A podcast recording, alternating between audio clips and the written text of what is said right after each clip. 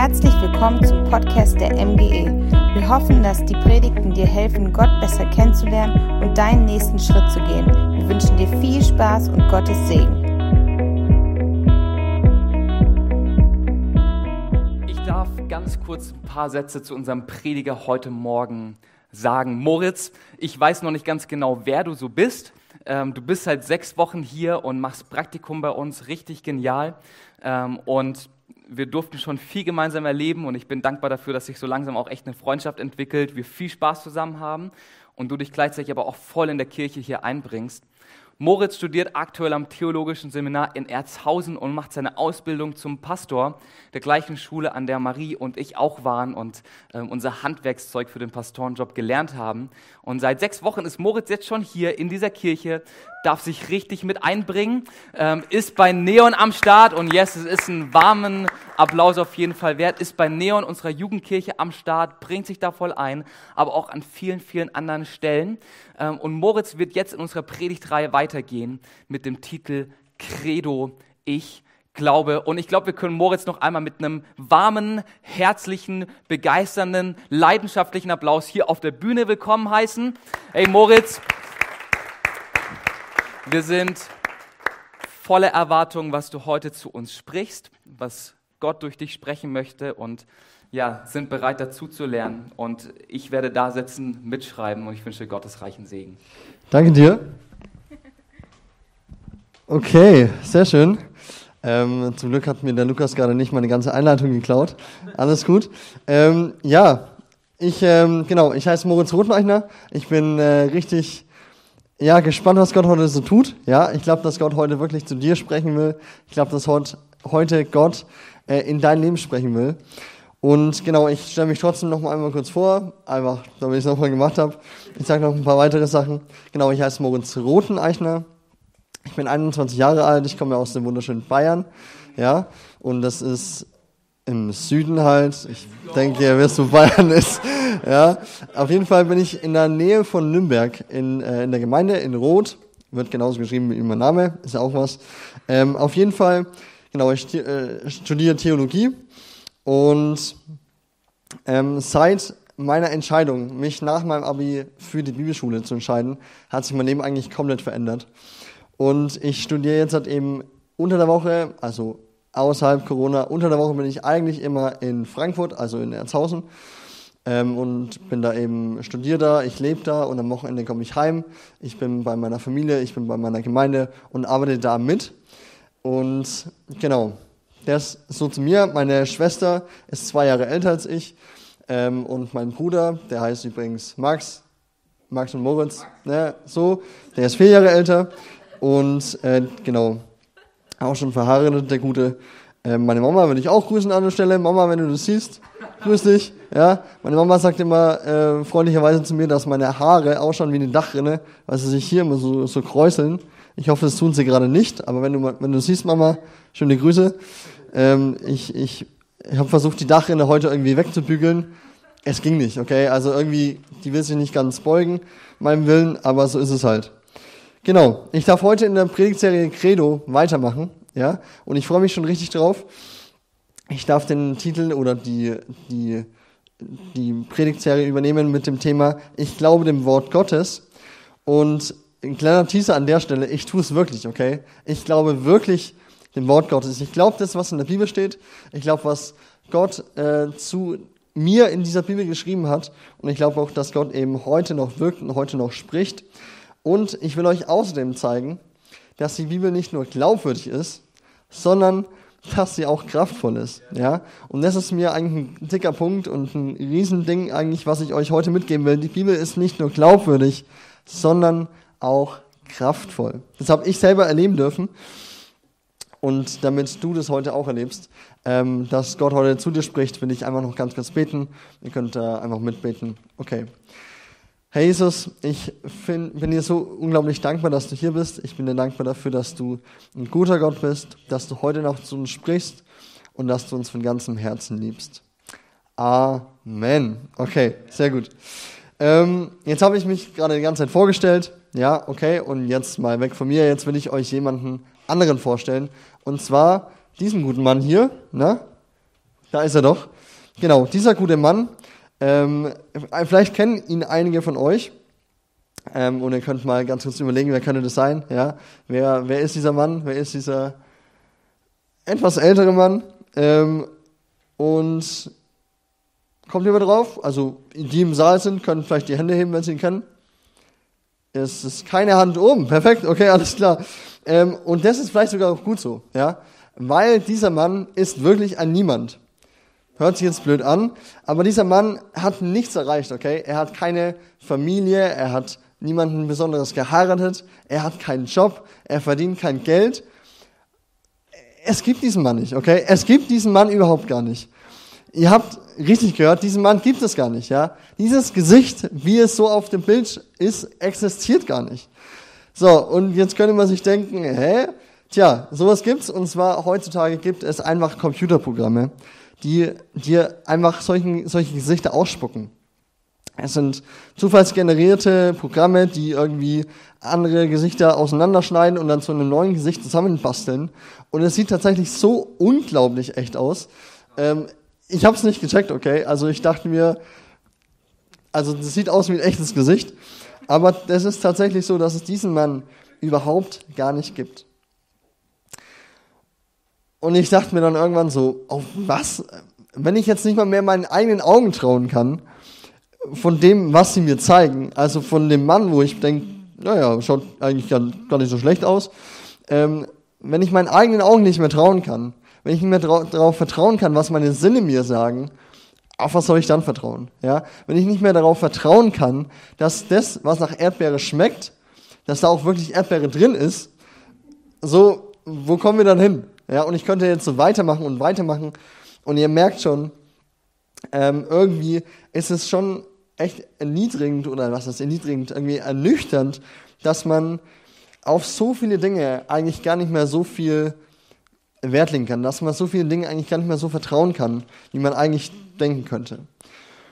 So, und jetzt sind wir gerade in der Predigtserie Credo, ich glaube dem Wort Gottes. Ja, ihr seht schon ein bisschen, wo ich hinkommen will.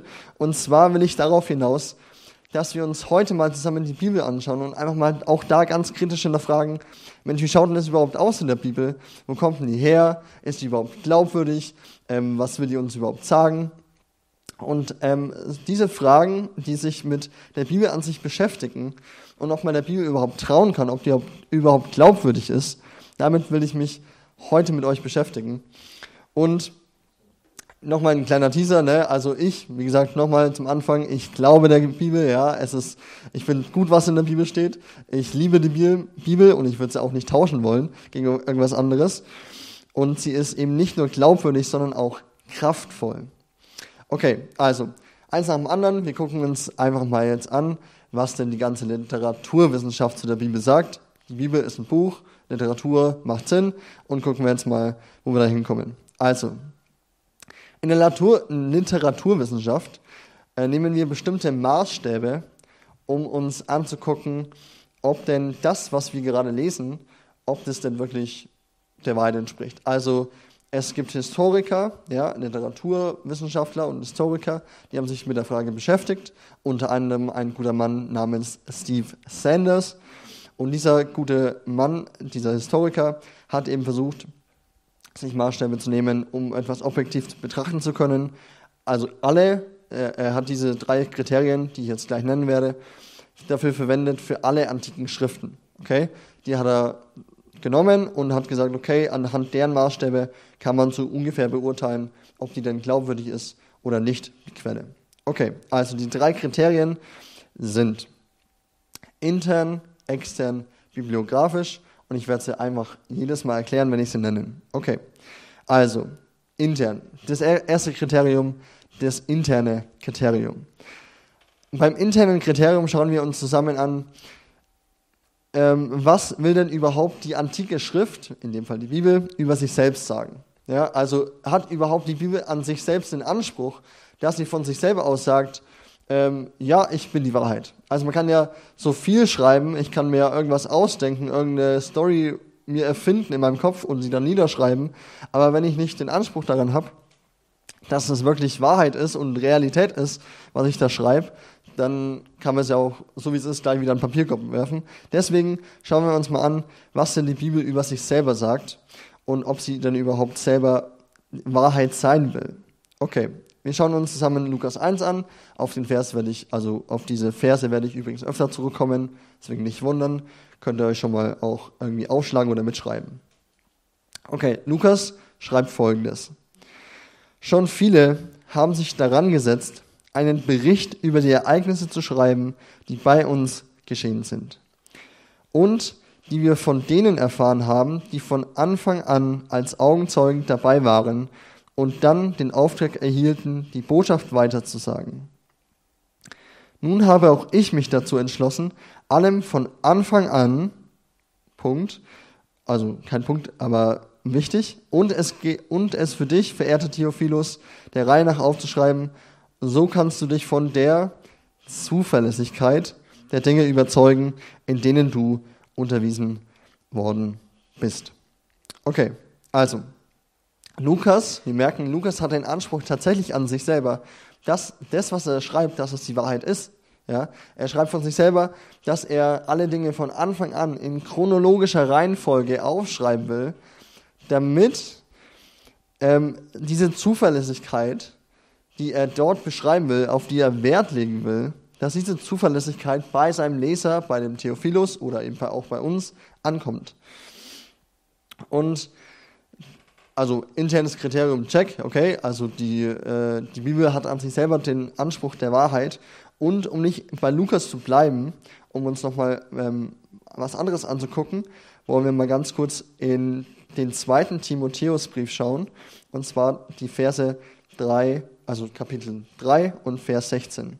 Da steht, denn alles, was in der Schrift steht, ist von Gottes Geist angegeben. Hier ist tatsächlich von der ganzen, von der ganzen Schrift Neues und Altes Testament die Rede. Und die ganze Schrift ist von Gottes Geist eingegeben. Und in dem Moment, wo, wo, die, wo die ganze Schrift von Gottes Geist eingegeben ist, trägt sie automatisch den Anspruch der Wahrheit mit sich. Also in dem Moment, wo Gott ins Spiel kommt, ist immer Wahrheit dabei, okay? Also Gott will dich nicht anlügen, Gott sagt dir immer die Wahrheit und das ist eben auch der Anspruch, den hier die Bibel an sich selber legt. Okay, also internes Kriterium abgeschlossen. Ähm, die Bibel will wirklich Wahrheit erzählen. Und jetzt gucken wir mal, auch, ob sie es überhaupt tut. Wir schauen zum nächsten Kriterium, das externe Kriterium. Und das beschäftigt sich mit der Frage, ob es denn auch außerbiblische Quellen gibt, die die Geschichten, die in der Bibel stehen, bestätigen. Also wir gucken uns an, ob es dann eben andere Autoren gibt, außerbiblische Autoren, die irgendwelche Personen, Zeit, äh, Zeitfenster äh, oder ähnliches oder Kaiser, Könige beschreiben, nennen die, es denn, die wir dann auch in der, in der Bibel finden. Wir schauen wieder kurz zu Lukas. Lukas schreibt in Vers 4, dass er Theophilus von der Zuverlässigkeit der Dinge überzeugen will. Und das tut er eben, indem er ganz klare Personen nennt, indem er ihnen darauf hinweist, dass er auch Augenzeugen befragen kann. Ja? Und die Bibel an sich, sie die stößt oder sie ähm, ähm, ja, drückt den Leser schon immer wieder mal in, in, die, in, die, in die Position, dass er selber die Daten, die Informationen, die in der Bibel stehen, wirklich überprüfen soll, weil sie eben öfters bestimmte Personen, bestimmte Kaiser, bestimmte ähm, Zeiträume nennt und wir wollen uns mal zwei davon anschauen. Wir gucken einmal auf Flavius Josephus, okay? Hübscher Name. Der gute Mann war jüdisch-römischer Geschichtsschreiber, also auch Historiker, bloß ein sehr, sehr alter. Ähm, und der schreibt folgendes. Er versammelte daher den Hohen Rat zum Gericht und stellte vor diesen den Bruder des Jesus, der Christus genannt wird. Jesus Christus, okay? Bing, bing, bing, die Glocken läuten mit Namen Jakobus sowie noch einige andere, die er der Gesetzesübertretung anklagte und zur Steinigung führen ließ. Okay, also eigentlich geht es hier um Jakobus. Ja, Jakobus kennen wir auch. Check. Und es geht darum, dass dieser Jakobus ein Bruder von Jesus ist. Und zwar diesen Jesus, der auch Christus genannt wird. Okay, wunderbar. Wir schauen aber und zwar noch einen römischen Historiker an. Also es war ja ein jüdisch-römischer Geschichtsschreiber gerade eben. Und wir gucken mal zu einem ganz, ganz äh, außerbiblischen, einen ganz weltlichen, wird gesagt. Und zwar zu dem Senator Tacitus. Okay, lauter schöne Namen. Und dieser Mann, wie gesagt, römischer Historiker. Und er berichtet Folgendes. Um das Gerücht aus der Welt zu schaffen, schob er, dieser er ist in diesem Kontext der Kaiser Nero, von dem auch in der Bibel gesprochen wird. Denn in, in Rom gab es um 64 gab es einen Riesenbrand. Okay, da ist die ganze Stadt eigentlich abgefackelt. Und der Kaiser Nero wollte das irgendjemanden in die Schuhe schieben, diese ganze Schuld für den Brand. Und diese Schuldzuschiebung, die hat dann die Christen getroffen. Und von dem schreibt jetzt eben dieser gute Tacitus schob er die Schuld auf andere und verhängte die ausgesuchtesten Strafen über die wegen ihrer Verbrechen verhassten, die das Volk der Christianer, Christen, versteht ihr? Der Urheber, Urheber dieses Namens ist Christus, da haben wir ihn wieder, der unter der Regierung des Tiberius vom Prokurator Pontius Pilatus, kennen wir auch, ja. Wir müssen uns nur kurz unser Glaubensbekenntnis anschauen. Da kommt der gute Pontius Pilatus auch vor. Und dieser Pontius Pilatus hat eben Jesus hingerichtet.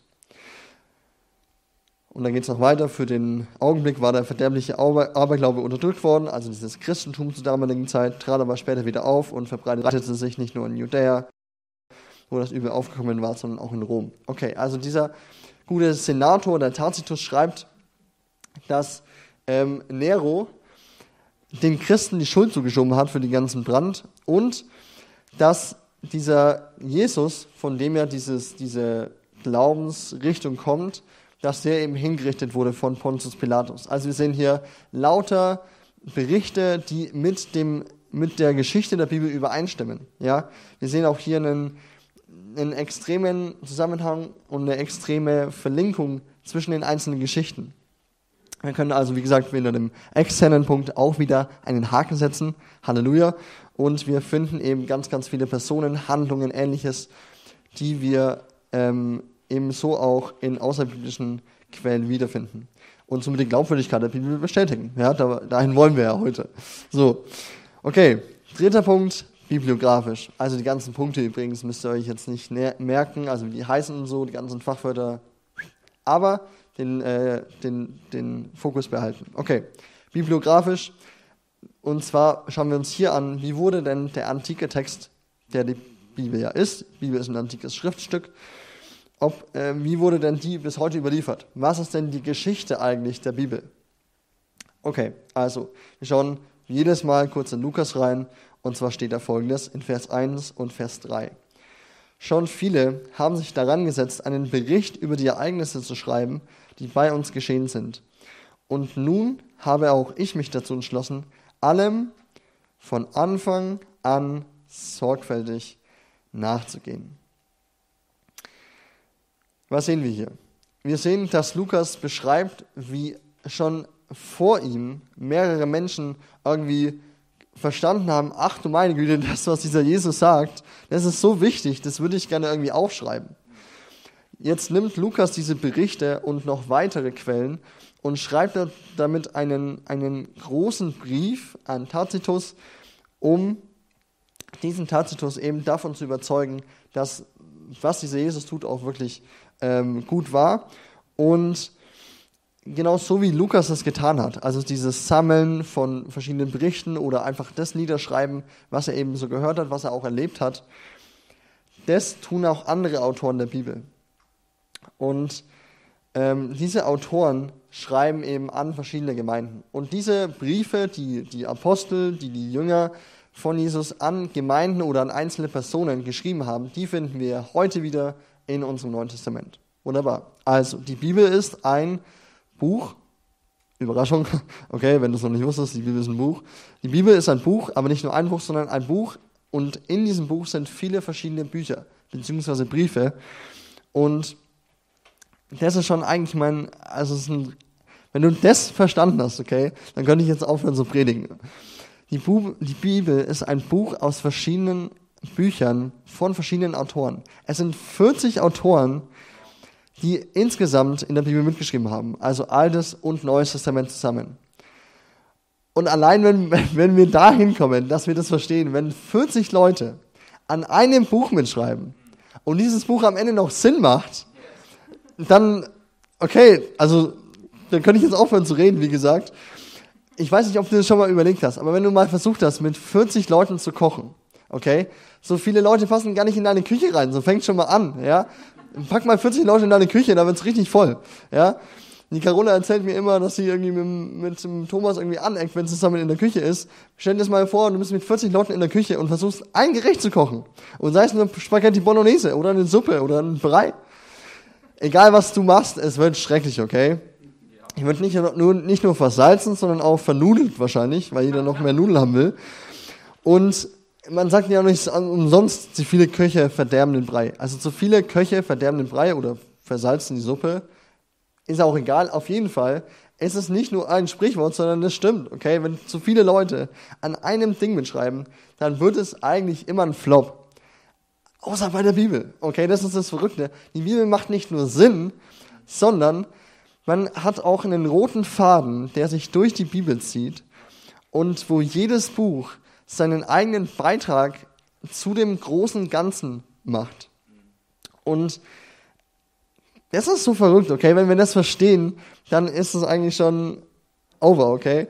Ähm, und letzten Endes hast du mit der Bibel den besten Brei, den du irgendwie kriegen kannst, okay? Das ist das beste Buch, das ist das beste Ding, was du irgendwie in der Hand halten kannst. Das ist der Hammer, okay? Und ähm, diese Briefe, die die Gemeinden eben von den Aposteln oder die die Leute von den Aposteln bekommen, diese Briefe, da merken die irgendwann die Gemeinden, ach du meine Güte, das ist ja richtig der Hammer, okay? Das will ich gar nicht eigentlich für mich behalten. Das muss eigentlich noch jemand anderes auch irgendwie sehen und lesen und erkennen und studieren und was ist nicht, was ist ich nicht was. Aber sie wollen auch irgendwie, weil das eben auch so kostbar ist, wollen sie sich auch für sich behalten. Was machen sie? Sie, ähm, sie nehmen, also es wird immer wieder voneinander abgeschrieben, das ganze Zeug. Und ähm, mit jeder, also so kam es dazu, dass eben nicht nur es einmal einen Brief von Lukas an äh, den Theophilus gab, sondern es gab irgendwann mehrere davon, weil die immer abgeschrieben wurden voneinander. Und dieses Abschreiben und Verteilen und Zuschicken und Bekommen, dieses, dieser ganze Prozess, der ähm, ähm, endet irgendwann in einem, in einem Ding, dass, dass eigentlich alle Gemeinden ein Altes Testament hatten. Das hatten sie ja vorher schon, war halt für sie kein Altes Testament, das war halt ein Testament, ja. Das war die Bibel. Und sie hatten jetzt dazu neuerdings die ganzen Briefe der Apostel. Also sie hatten so ein kleines Sammelsurium an, an Briefen. Und diese Briefe haben sie auch in dem Gottesdienst vorgelesen. Weil sie irgendwie gemerkt haben, diese Briefe von den Aposteln, diese Briefe, die die Leute uns geschrieben haben oder zugeschickt haben, die haben so viel Kraft, okay? Die sind, die sind keine normalen Briefe. Vielleicht kenn, kennst du es von einem, von einem Buch, ja? Es gibt Bücher, die liest du und kannst danach wieder äh, wegschmeißen. Aber es gibt auch äh, Bücher, wo du denkst, oh Mann, der, das Buch war so gut, ich würde es meiner ganzen Familie, meinen ganzen Freunden äh, empfehlen, ja? Und diese Bücher, diese, diese Briefe, die die äh, Gemeinden gesammelt haben, wo sie gemerkt haben, boah Junge, das ist ein starker Brief, der macht wirklich was mit mir ähm, die Briefe behalten sie. Und wie gesagt, sie lesen sie im Gottesdienst, weil sie merken, das ist nicht nur irgendein Brief, sondern Gott will durch diesen Brief zu mir, zu dir, zu den Menschen sprechen. Und das ist über Jahrhunderte eigentlich hinweg passiert. Okay? Das ist, ähm, genau, das ist über Jahrhunderte hinweg passiert. Also es war kein, kein Ding von Ahnung, zehn Jahren, wo sich mal ein paar Briefe verbreitet haben und dann zugeschickt äh, haben, äh, die, also die Gemeinden sich unter, die, die Briefe vertauscht haben, sondern ähm, es war ein Prozess über mehrere hundert Jahre. Okay, das mussten sie alle von, alles von Hand machen und dann lesen und dann wieder neu ähm, kopieren. Das war ein riesenlanger Prozess und vor allem dieses, dieses ähm, Verstehen davon, dass ähm, einzelne Briefe wirklich Kraft haben, wirklich Gottes Reden sind im Prinzip, diesen, diesen Prozess, der ging über mehrere Jahre hinweg, über mehrere Jahrhunderte hinweg.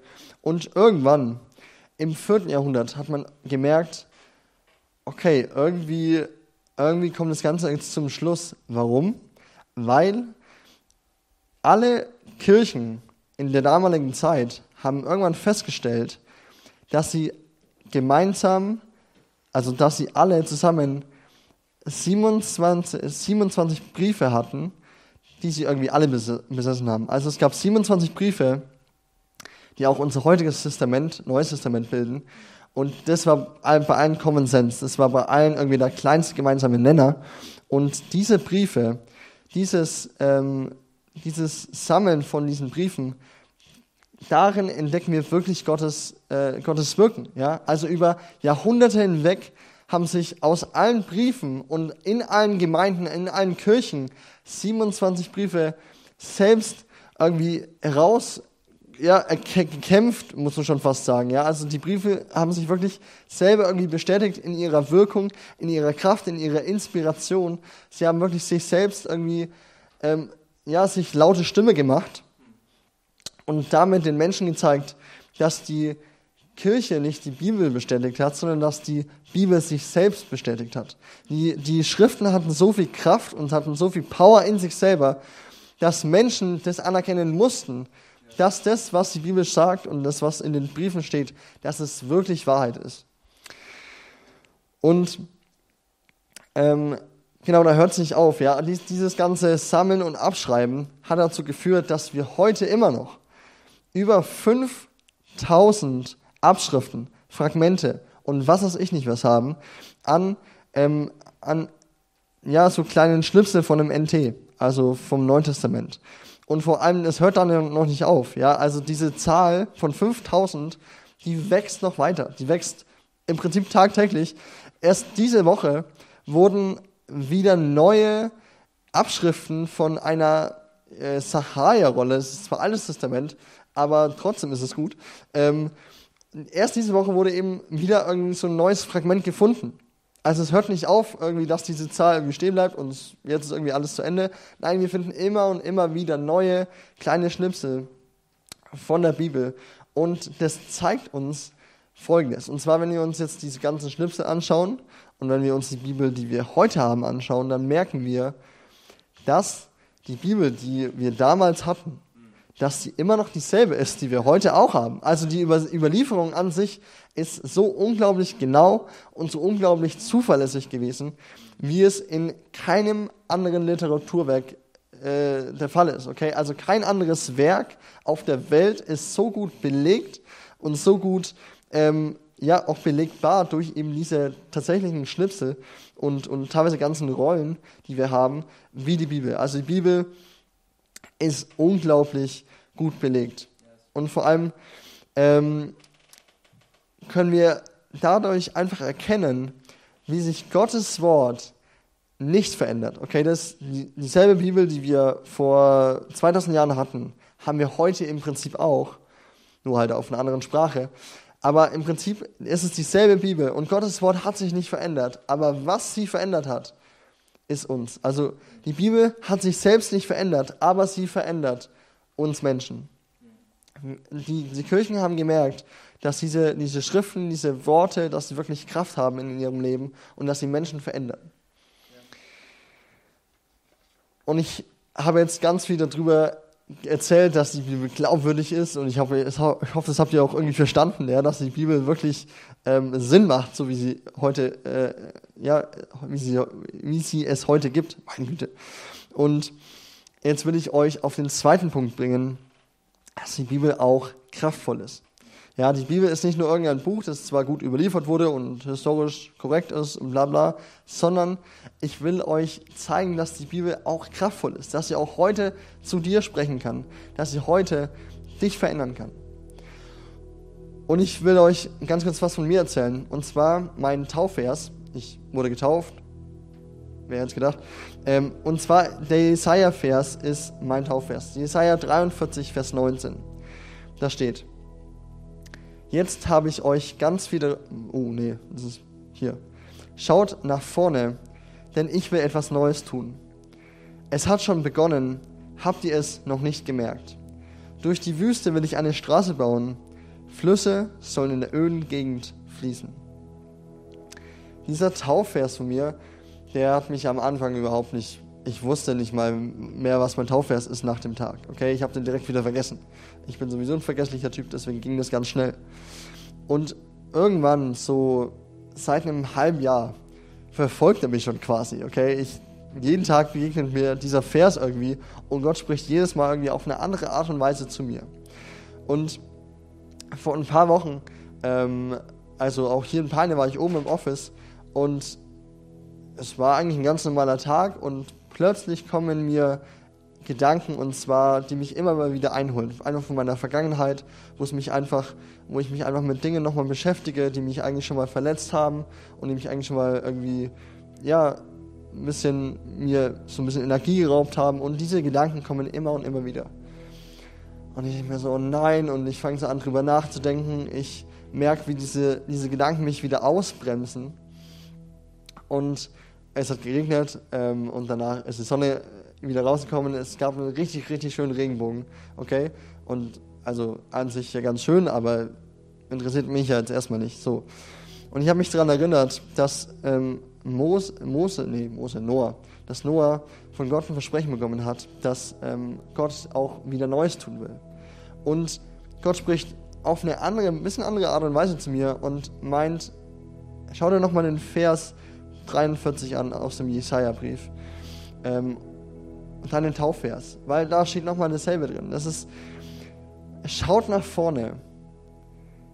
Ich will etwas Neues tun. Ich, in dem Moment, wo ich in meiner Vergangenheit irgendwie festgesessen bin, wo ich mich wieder irgendwie zurückversetzt habe, irgendwie in meine Vergangenheit und dieser ganze Schmerz wieder hochkam, die ganze, der ganze Frust, der da war, all die Dinge, die mich beschäftigt haben, die waren irgendwie mit diesem einen Vers, mit dieser, mit dieser Zuversicht, mit dieser Hoffnung, die mir Gott gegeben hat. Ich will was Neues tun. Lass das alte hinter dir, ich will was Neues tun. Mit diesem einmal war das irgendwie weg. Und ich dachte mir so, oh Mann, Gott ist so gut, okay? Gott hat in meinem, in diesem Sumpf, wo ich gerade stecke, bereitet Gott schon längst etwas Neues vor für mich und hat schon längst etwas viel Besseres und etwas Neues und etwas Gutes für mich vorbereitet. Und er holt mich wieder aus meiner Vergangenheit, mich wieder in die Gegenwart und setzt mich, lässt mich in die Zukunft schauen und zeigt mir, dass ich wieder Hoffnung haben kann, dass ich mich wieder irgendwie auf meine Beine stellen kann, wieder loslaufen darf und ich darf meine Vergangenheit Vergangenheit sein lassen.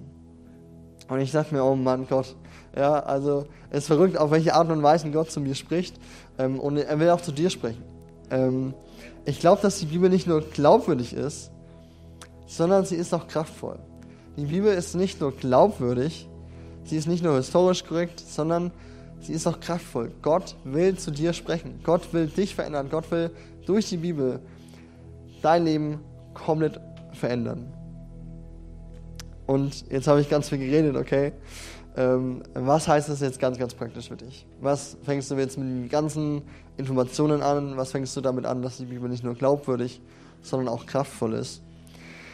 Ähm, wenn du heute hier bist, okay, und du hast vielleicht Jesus noch nicht gekannt, du kennst Jesus im Prinzip nicht, du weißt nicht so richtig, was er tut, wer er ist und woher er kommt, wohin er geht, äh, aber du willst vielleicht mehr wissen, dann will ich dich ermutigen, dass du zu mir kommst, okay? Ich will dir eine Bibel schenken und ich will dir hoffentlich so möglich, also möglichst alle Fragen, die du hast, irgendwie beantworten und auch wenn du online da bist, dann will ich dich ermutigen, dass du uns, uns schreibst, also der MGE schreibst, auf E-Mail oder WhatsApp oder was auch, äh, ist, was auch immer. Ähm, und wir wollen dir auch die Möglichkeit geben, dass du auf uns zukommst, dass du deine Fragen stellen kannst, dass du Gott begegnen kannst und du Jesus eine Chance geben kannst. Und vielleicht bist du aber auch hier und du kennst Gott schon. Und Du wusstest aber vielleicht nicht, dass Gott auf diese Art und Weise mit den Menschen zusammen die Bibel geschrieben hat. Ja, dann will ich dich ermutigen, nimm deine Bibel in die Hand und lese sie doch nochmal aus dieser neuen Perspektive, aus diesem neuen Blickwinkel. Warum? Weil ich glaube, dass Gott auch da wieder neu zu dir sprechen will. Er will dir zeigen, wer er ist und wie er Menschen benutzt, um mit ihnen Geschichte zu schreiben. Vielleicht bist du aber auch hier und du denkst, du bist richtig heiß, okay? Du bist jetzt halt irgendwie drauf und sagst, oh Mann, ich will Gott auch erleben, okay? Ich will Gott auch irgendwie in meinem Alltag erleben. Ich will sehen, dass er kraftvoll ist, dass er zu mir spricht. Und du fragst dich vielleicht, wo kann ich Gott finden? Und wo kann ich mehr von Gott finden? In der Bibel, okay? Du kannst die Bibel in die Hand nehmen, du kannst die Bibel lesen und Gott will dir durch die Bibel auch begegnen. Gott will durch die Bibel zu dir sprechen. Und Deswegen will ich dich ermutigen, nimm deine Bibel einfach mal in die Hand und lese sie. Ja? Nimm, fang vielleicht bei Matthäus an und ähm, wenn du Fragen hast, komm auf Lukas und Marie zu, komm auf mich zu. Ähm, ja, oder, oder schreib uns doch einfach mal in der Infobox. Wir, wir wollen dir irgendwie helfen. Außerdem will ich diejenigen, die sich heute vielleicht sogar ähm, für Jesus entschieden haben, die sich heute vielleicht sogar das erste Mal gedacht haben, Mann, diesen Jesus, den würde ich echt liebend gerne kennenlernen. Ich würde gerne eigentlich mit ihm mein Leben verbringen. Wenn du hier bist und du hast diese Entscheidung irgendwo für Jesus getroffen oder du bist hier und hast eine Entscheidung neu für Jesus getroffen, dann will ich dir die Möglichkeit geben, dass du jetzt deine Entscheidung festmachst. Und wenn es euch möglich ist, dann will ich euch bitten, mit mir aufzustehen damit wir zusammen ähm, dann für die Menschen beten können und dass wir auch denen den Raum geben, ähm, sich zu entscheiden. Genau, wenn du Jesus eben noch nicht kennst, wenn du noch nie in der Bibel gelesen hast, wenn du ähm, Jesus vielleicht schon kennst, aber irgendwie so dieser Funke zwischen dir und Jesus noch nicht so übergesprungen ist.